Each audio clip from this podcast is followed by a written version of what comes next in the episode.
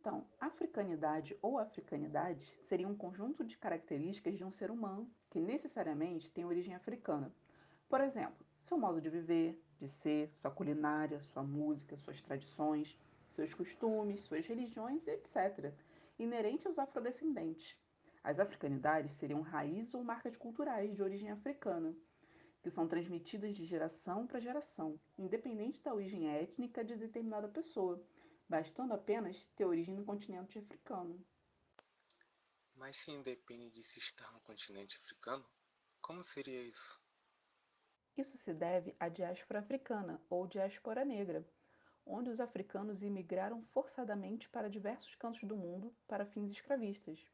Como forma de resistência, os africanos não abriram mão de suas raízes e nem se renderam completamente a outra cultura, fazendo com que cultivassem sementes culturais ao redor de todo o mundo. Me diga um exemplo então.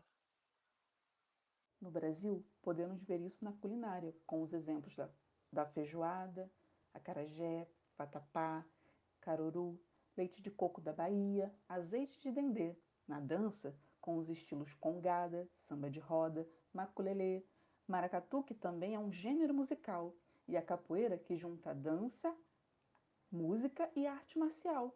Na música, com os gêneros do machis, baião, samba, choro, bossa nova, tropicália, mangue beat e até o funk carioca.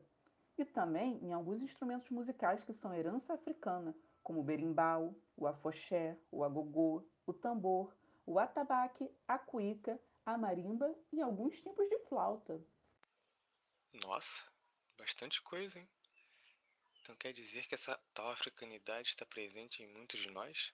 É isso? Em alguns sim, em outros não. Ninguém é obrigado a ter isso e se identificar. Mas entende que a questão é que ainda há uma visão negativa sobre essa percepção, ainda há negação e as pessoas veem problema em compartilhar e se identificarem com a cultura africana? Começando a entender. Também a influência africana no nosso vocabulário e na religião. Palavras como moleque, quiabo, fubá, caçula, angu, cachaça, dengoso e quitute fazem parte do nosso cotidiano. E religiões como candomblé, umbanda, quimbanda, catimbó, consideradas afro-brasileiras, também se misturaram a práticas do catolicismo realizado no Brasil. Como eu já tinha dito, vou usar um exemplo aqui da nossa cidade. Afinal, que berço é esse que você falou? Que local é esse que não tenho a mínima ideia? A Fazenda Engenho Novo. Sério? Eu já ouvi falar desse local, mas ser um dos berços da africanidade em São Gonçalo, para mim é uma novidade. Sabe onde fica essa fazenda? Acho que é em Monjolos. Acertei? Sim, ela fica no bairro de Monjolos e o acesso se dá a partir da rodovia Amaral Peixoto, RJ 104, seguindo pela estrada José de Souza Porto, Largo da Ideia e entrada Rio Frio. Ok. E o que mais? Ao longo do tempo, ela também foi nomeada como Fazenda Engenho Novo Retiro e Fazenda do Cerrado. E você já foi lá?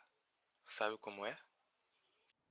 Sim, o local é conhecido como Lote 32 e em 1993 teve suas terras desapropriadas pelo Instituto de Terras e Cartografia do Estado do Rio de Janeiro, o ITERGEM, órgão do governo do estado, dando origem ao assentamento rural Fazenda Engenho Novo, o espaço contém as ruínas em estilo de casa rural dos séculos 17 e 18 e foi tombado pelo Instituto Estadual do Patrimônio Artístico e Cultural, o INEPAC, em 1998. Então está bem preservada? Quem dera. Apesar de catalogada e tombada como patrimônio cultural brasileiro, ela está abandonada e necessita urgentemente de intervenção em sua estrutura material. Outro problema atual do patrimônio são os furtos recorrentes à alvenaria da fazenda. Estes furtos são praticados por ladrões de relíquia ou por indivíduos que não conhecem a importância da fazenda e têm sido denunciados constantemente pelos moradores, valorosos guardiões da memória da fazenda, que se desesperam ao ver o espaço que era tão lindo e rico se deteriorando dia após dia, um cenário bem diferente do que já foi um dia. Sério? Que triste. Sério. Mas apesar desse cenário atual, engana-se quem pensa que não há ninguém preocupado com a fazenda. Além da preocupação dos moradores, há livros e artigos frutos de algumas pesquisas e também reportagens que, abordando o estado de abandono em que a fazenda se encontra, contam um pouco da história deste local. Não me lembro de ter visto artigos e reportagens. Posso te indicar então, pois foram esses trabalhos e reportagens que ajudaram e permitiram, até o momento, que a gente conhecesse um pouco mais sobre a história deste lugar Aqueles que já ouviram falar sobre a Fazenda Engenho Novo e aqueles que não a conhecem, mas realizarem uma busca rápida na internet, verão que o lugar e sua história estão ligados à história de Belarmino Ricardo Siqueira, também conhecido como Barão de São Gonçalo. Já ouvi falar desse barão, mas não conheço a relação dele com a fazenda. Então, a Fazenda Engenho Novo ficou conhecida por ter pertencido a esse barão, e por ter sido um importante local para a economia da região durante os séculos XVIII e XIX. Belarmino Ricardo Siqueira, que recebeu esse título de barão em 1849, foi o primeiro dono da fazenda que se tem registro. Ele foi um dos mega proprietários de fazendas e de escravos que faziam parte da sociedade brasileira no século XIX.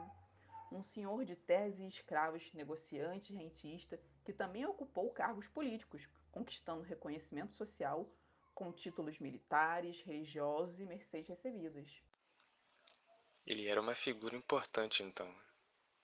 Era e tinha amizade com Dom Pedro, o que fez com que durante o segundo reinado a família imperial visitasse várias vezes a fazenda quando este ia à freguesia de São Gonçalo. Não sabia que Dom Pedro II tinha visitado São Gonçalo. Até bailes foram realizados na fazenda quando Dom Pedro a visitava, além de uma capela ter sido construída por causa da visita do imperador. Na fazenda também existiam a Casa Grande e a Senzala e outras construções com serventias laterais. Quando o barão faleceu em 1873, ele não deixou herdeiros diretos e a fazenda Engenho Novo ficou aos cuidados de familiares do barão. Mas após a morte desses, Joaquim Cerrado pediu o direito de posse da fazenda, Desse modo, as terras da fazenda pertenceram à família Cerrado até a década de 1980, quando foi vendida para Deusdérito Belmonte Neto. Com os laranjais já em decadência, o novo dono explorou a extração de areola nas terras. Interessante esta história. Como eu já disse, as terras da fazenda foram desapropriadas pelo ITERG em 1993, dando origem ao assentamento rural Fazenda Engenho Novo. Em 1998, ocorreu o tombamento do conjunto arquitetônico e paisagístico da Fazenda Engenho Novo pelo INEPAC.